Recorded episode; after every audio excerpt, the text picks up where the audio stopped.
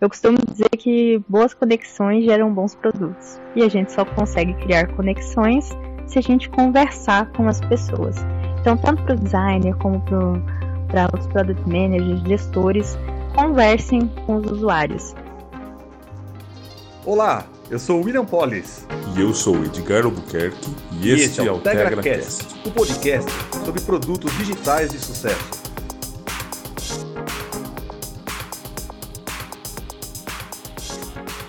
Episódio de hoje é sobre entrevista com usuários. Nosso TegraCast, que tem o objetivo de trazer conhecimento sobre produtos digitais de sucesso, a gente convida hoje a Adina Lopes, que ela é Product Designer na Quinto Andar. Muito bem-vinda, Adina. Muito obrigado, é um prazer enorme estar aqui participando e espero poder contribuir com o tema. Olá, Adina. Oh. Prazer em tê-la aqui no nosso, no nosso podcast e com certeza a sua, sua participação vai enriquecer muito o nosso tema aqui. Então, Adina, para a gente dar um início aqui, a, a, o que a gente traz assim, ó, a entrevista com usuários é um método de pesquisa qualitativo, né, muito popular, o objetivo é trazer o feedback do usuário. É muito utilizado para aprender sobre a percepção desse usuário sobre o design, mas não sobre a usabilidade. Então eu queria ouvir um pouquinho de você, na, na, na prática, o que você enxerga, o que é o método de entrevista com usuários? Bom, é, eu, durante esse tempo né, de profissão, tive a oportunidade de, de fazer algumas entrevistas com usuários e eu percebi que, com certeza, é, acho que um dos principais métodos para a gente realmente entender qual que é a dor, qual que é a necessidade dos nossos usuários. Eu costumo dizer que para um produto ser bem sucedido, ele ter um bom desempenho, é impossível que isso aconteça se a gente não conversar com as pessoas que vão estar utilizando ele no dia a dia. Então, as entrevistas com usuários são extremamente essenciais para que a gente obtenha um bom resultado e são muito importantes, principalmente no momento de descoberta de um novo produto, de uma nova funcionalidade. Então, é muito importante que a gente utilize isso lá no Discovery. Não que a gente não vá fazer as entrevistas durante o processo de design, desenvolvimento, mas primordialmente é muito necessário lá no início para a gente ter um bom desempenho do produto. Consegue dar um exemplo assim prático de, de projetos que já venceu no sentido de co como é esse comecinho, como nasce esse comecinho e depois como ele se desenrola? Bom, como que é, né? É, tudo nasce de, de um desejo de alguém dentro do, de algum stakeholder, né, dentro da empresa.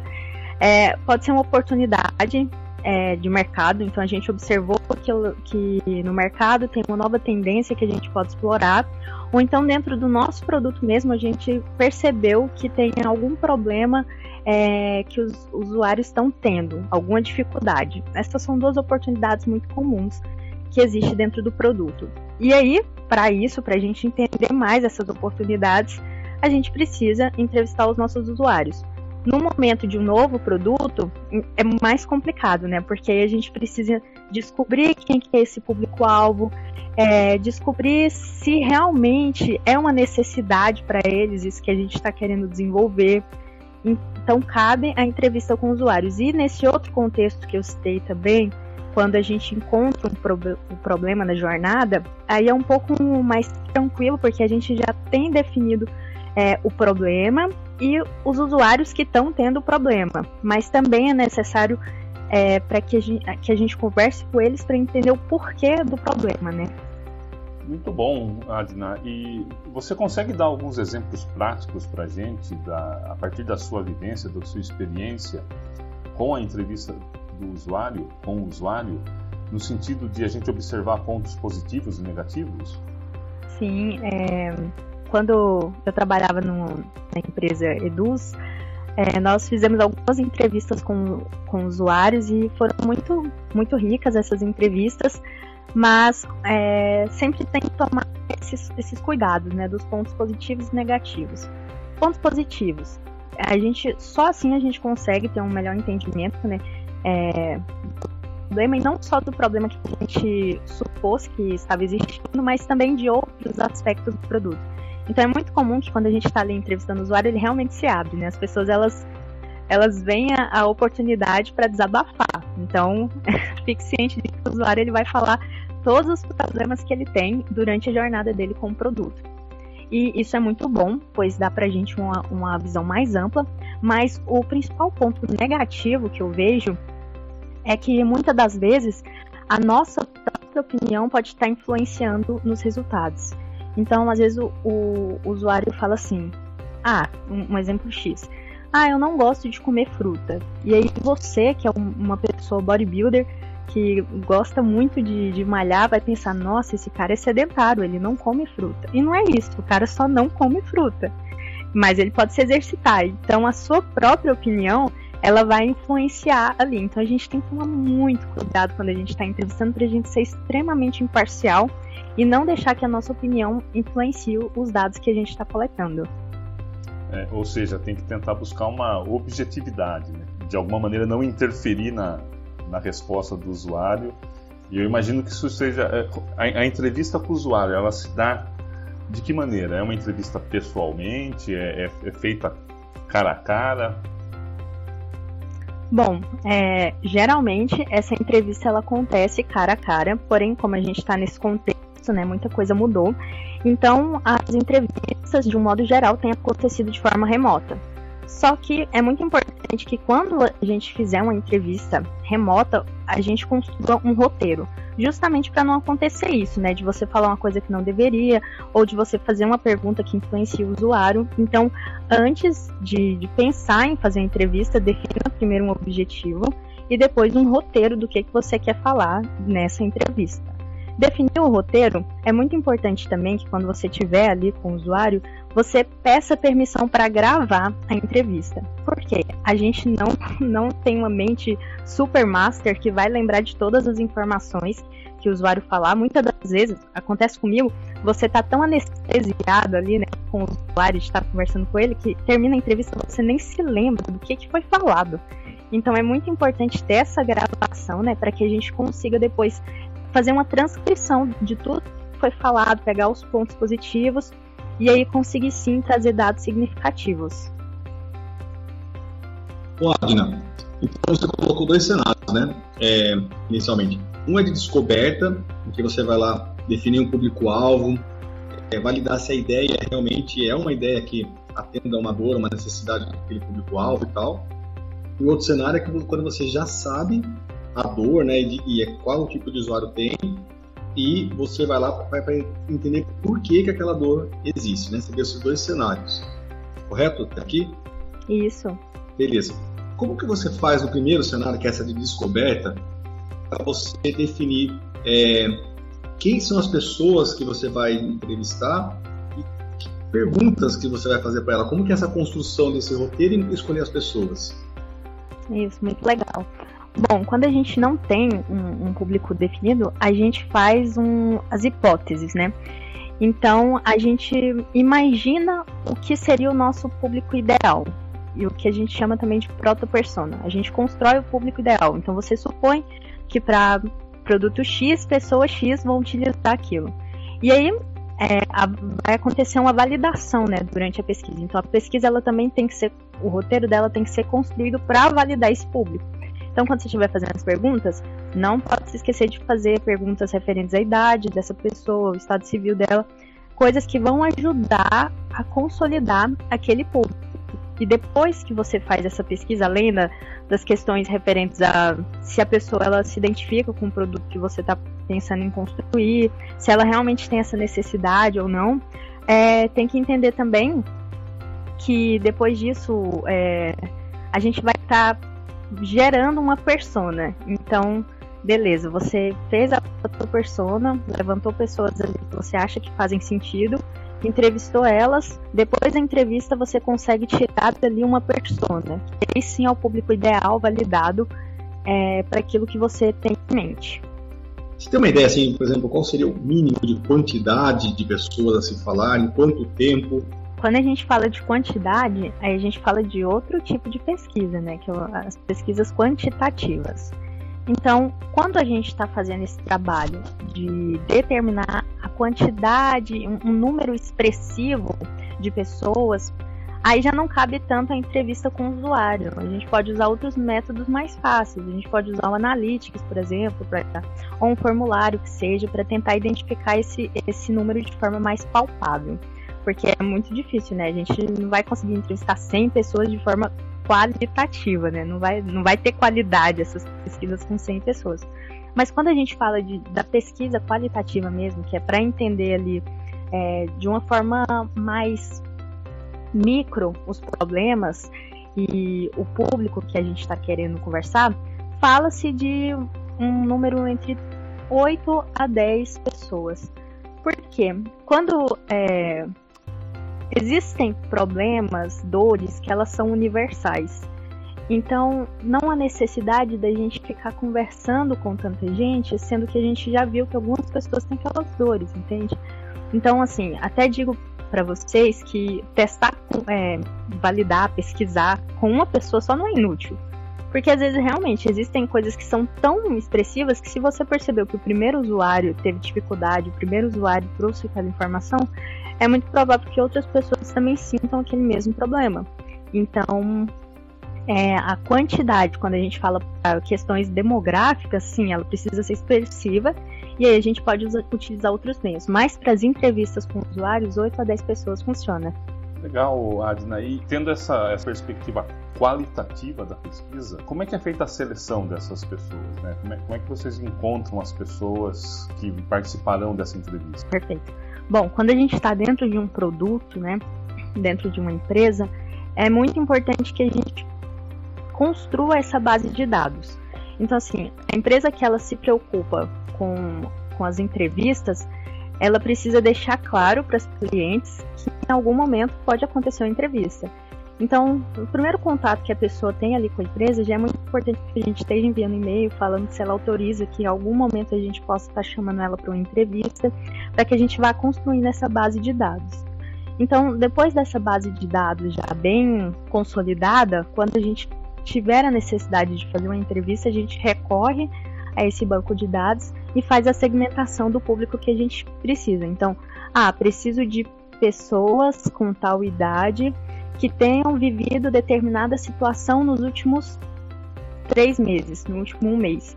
É muito importante sempre relacionar com alguma situação também, porque é muito genérico. Ah, preciso que seja homem e mulher com 20 anos. Beleza, existe muita gente desse, desse, desse contexto. Mas é importante relacionar com uma situação, ah, que tenha passado por tal coisa, que já tenha experimentado tal produto, que esteja em tal etapa da jornada aqui dentro da nossa empresa. Então é importante fazer essa segmentação e aí a gente faz essa esse puxa isso nessa base de dados, entra em contato com a pessoa sempre por e-mail, nunca por WhatsApp, porque é muito impessoal e pode ser incômodo também, né? E tem todas essas regras também de LGPD. Então, entre em contato por e-mail, fale ali que a pessoa, é, que a gente tem interesse em fazer uma entrevista com a pessoa.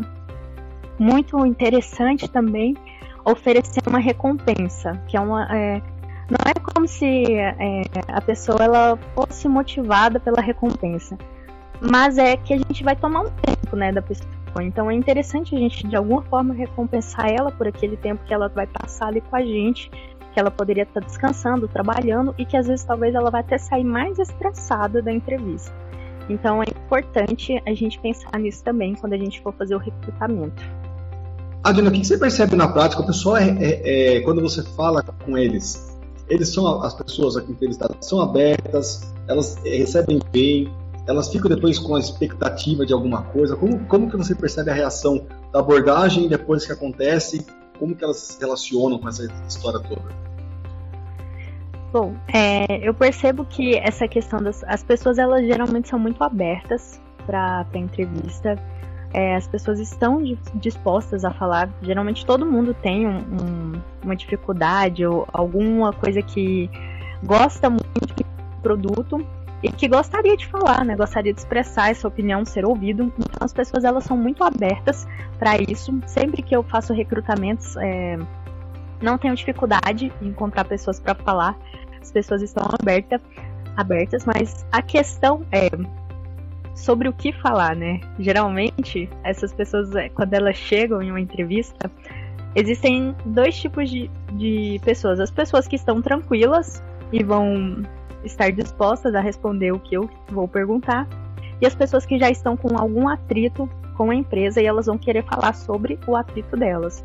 Então aí tem que ter toda uma malemolência para drivar isso dentro da entrevista, para fazer com que o usuário ele não se sinta é, atacado, que ele não se sinta que eu não estou é, interessada em ouvir o que ele tem a dizer sobre os problemas dele, mas também lembrar ele de que eu quero falar sobre outros assuntos ali dentro da entrevista e sempre deixar é, uma, uma deixa de que a dor que ele levou, que não tem a ver com o que eu perguntei, eu vou estar tá levando para o meu superior para que seja resolvido de alguma forma e sim fazer isso de fato, porque gera uma expectativa, é um contato a mais que foi é, gerado com a pessoa, né? Então, se o problema dela não for resolvido, é, pode ser que ela fique mais frustrada ainda. É, ou, ou, seja, tem que tomar um cuidado para que a entrevista com o usuário não vire uma sessão de terapia, né? Sim, exato. tem uma quantidade de perguntas ou um tempo bom para falar com, com, os, com, os, entrevistados ou não? Olha, é, quantidade de perguntas varia muito. Dentro da, das entrevistas com usuários, né, a gente tem o que a gente chama de entrevista semi-estruturada e entrevista estruturada. Estruturada é você vai levar as perguntas certinhas lá e você de jeito nenhum vai fugir daquele roteiro. Então, supõe-se que nesse caso a gente consiga fazer mais perguntas. E a semi-estruturada, que é o jeito que eu gosto de fazer, a gente leva algumas perguntas, mas se no decorrer do caminho é, for levado para um, um, outro campo, o usuário quiser falar de alguma outra coisa, eu ver que é necessário uma outra pergunta que não está no script, eu posso fazer. Então, nesse caso da semi-estruturada, é melhor fazer menos perguntas para que tenha mais qualidade. Tempo. 30 a 40 minutos. É muito importante a gente não cansar o usuário. Então, ficar uma hora, uma hora e meia ali falando é muito tempo. Então, meia horinha já basta para a gente conseguir absorver boas coisas é, dentro de uma entrevista, 40 minutos no máximo. Fiz a seleção lá da própria persona, escolhi uma delas, marquei as entrevistas, fiz as entrevistas, já validei inclusive a persona estou aqui com material de 10 entrevistas de pessoas. O que, que eu faço com isso? Beleza. Quando a gente vai analisar o material, uma forma, existem muitas formas de análise, mas uma interessante é a análise temática, que é quando você relê tudo que foi falado de todas as entrevistas e seleciona os temas que foram mais comentados. E aí você separa esses temas que foram mais comentados, vê os insights que você tira de cada um desses temas e montam uma apresentação, né, para fazer a comunicação para o time, para os stakeholders, né. Geralmente, geralmente não. A pesquisa ela nunca vai ser feita para guardar para você. Ela sempre tem que ser comunicada para alguém. Ela, o objetivo dela é validar alguma coisa. Então, você precisa comunicar isso. E quando a gente faz essa comunicação, é muito legal também que a gente coloque ali frases que os usuários fa falaram. Então, sempre que você falar, ah, tal tema foi falado, coloque uma frase do usuário, o que, que ele falou sobre aquilo, qual a dificuldade que ele teve. Então, sempre fazer essa análise temática e sustentar ela com as frases que os usuários comentaram durante a entrevista. Falou então de é, análise temática, pega os temas que foram mais comentados, gera insights, traz aos stakeholders. Como é que, quais são os stakeholders que normalmente participam disso e essa sessão é chamada do que? De pré-planning? Como é que é feito isso? Bom, na verdade não é nem uma pré-planning, nem um grupo, é só realmente uma apresentação. E dali é que vai sair né, os insumos para você criar as tasks, depois fazer um refinamento e aí sim levar para uma, uma planning. Mas é importante que você tenha ali os PMs, os Product Managers, e também, se no, no time tiver, os POs, pessoas são as mais interessadas em entender qual que é a real dor dos usuários. Se tiver também outros designers dentro do, do time, é interessante ter também a nível de conhecimento. Quanto ao pessoal do squad mesmo, pessoal de desenvolvimento, não é muito comum que eles estejam é, nessa fase de, de ver a descoberta ali numa apresentação formal, mas caso acha interessante, pode sim compartilhar esse tipo de resultado. Eu acredito que o time inteiro ele precisa entender qual que é a necessidade, né? Senão fica só naquela ah, estou desenvolvendo o task tal, tenho que entregar em X tempo, mas não, a pessoa não sabe por que, que ela está fazendo aquilo. Então é interessante compartilhar ali, sim, a informação, mas numa reunião formal é importante que estejam os PMs e os POs. É, quando a gente fala de Product Discovery, isso está dentro do Product Discovery? Isso é o Product Discovery? Que, que, como é que se relaciona o tema entrevista com o Product Discovery? Sim, é, é uma das etapas, etapas né, do, do Product Discovery. Está relacionado completamente, mas é, a parte de X Research, que contempla né, as entrevistas com usuários, ela não é só na parte do Discovery. Então, na parte do desenvolvimento, a gente também tem pesquisas qualitativas que seriam os testes de usabilidade. Né? Então, a gente volta ali a conversar com os usuários, também em formato de entrevista, porém agora com é, um, uma, uma tela, um protótipo. E também pós-desenvolvimento, que é quando a gente mede a satisfação das pessoas com, com o nosso produto. E aí temos também o que a gente chama de pesquisa contínua, que é quando a gente continua pesquisando, entrevistando os nossos usuários de forma sazonal, é, independente se tem problema ou não. Então, a pesquisa contínua, ela ocorre é, todo o decorrer do produto, para sempre dentro do produto a gente vai estar pesquisando, conversando com os usuários para descobrir novas oportunidades, novos problemas, coisas que a gente não observou, mas que os usuários estão ali sentindo. Então, é, as entrevistas com os usuários elas estão ali dentro da parte de discovery, mas também em todo a vida útil do produto. Bem bacana. E a, a, gente pode dizer que existe alguma diferença significativa quando eu falo de, da entrevista com o usuário e do teste de usabilidade? Sim, existe uma diferença.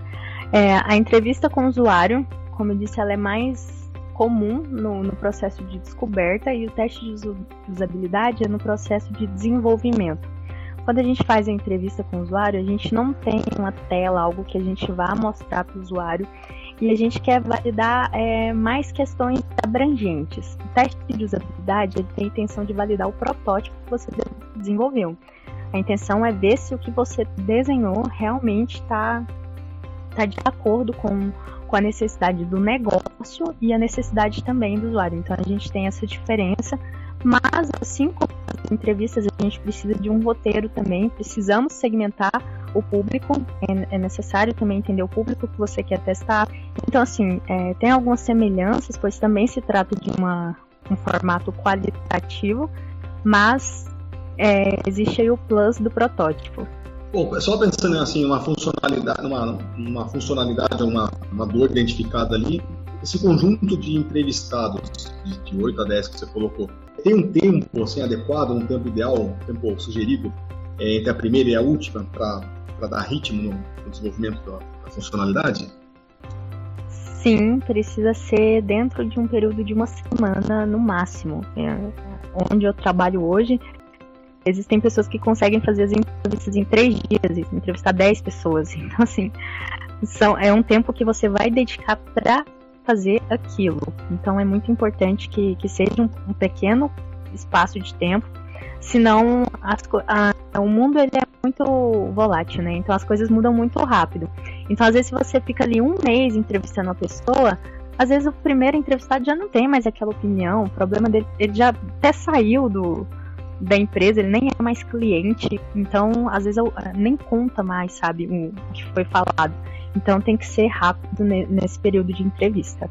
Então a gente está caminhando para o nosso fim aqui, Odina, porque o papo tá tão gostoso, que foi tão bem, a gente nem percebe, voa o tempo. Adina, que mensagem final você gostaria para deixar para o nosso ouvinte? Pensa que nosso ouvinte aqui ele pode ser um gestor de produto, um UX, um head user, né? até um diretor de, de da empresa que está querendo mudar sua mentalidade para produto, que, mensagem você deixaria para ele sobre a questão da entrevista com o usuário? Bom, o que eu diria, de modo geral, para todos esses públicos, né, é que a entrevista com o usuário ela é essencial para a gente desenvolver bons produtos. Eu costumo dizer que boas conexões geram bons produtos e a gente só consegue criar conexões se a gente conversar com as pessoas.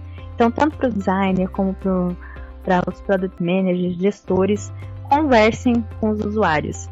E todo mundo pode conversar, todo mundo pode fazer uma entrevista, todo mundo pode entender qual que é a dor do usuário, né? Então, que a gente comece a fazer mais isso dentro das nossas empresas, pois eu tenho certeza que assim a gente vai conseguir criar produtos que atendam mais as necessidades, produtos com maior propósito e que, consequentemente, tenham um maior desempenho no mercado. Adina, a gente quer te agradecer muito por aceitar o nosso convite. O objetivo do TegraCast é trazer essa visão de quem está lá na, na, prática, não, não é a, teoria, né? E, e ver quanto tem da teoria que a gente vê, na prática acontece. Isso através de exemplo, de prática, reforçando isso. Então, muito, muito obrigado pelo seu aceite aqui, viu? Obrigada eu, fico muito feliz de poder estar participando. É, entrevistas com usuários é um assunto que eu gosto muito. Então fico muito feliz de poder estar compartilhando o pouco que eu sei sobre o assunto com mais pessoas.